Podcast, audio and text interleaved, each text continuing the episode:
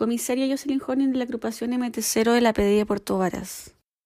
El día 27 de noviembre, en horas de la tarde, se dio cumplimiento a una orden de entrada y registro judicial emanada del Juzgado de Garantía de Puerto Varas, esto en coordinación con la Fiscalía Local, a dos inmuebles ubicados en la población La Copa de la comuna Yanquihue. Ello culminó con la detención de una mujer de 74 años de edad por infracción al artículo 4 de la Ley 20.000, lo cual sanciona el tráfico de droga en pequeñas cantidades. Esta investigación se originó en el año 2018 y se estableció que un clan familiar de la comuna de Yanquihue se dedicaba a la comercialización de cocaína base.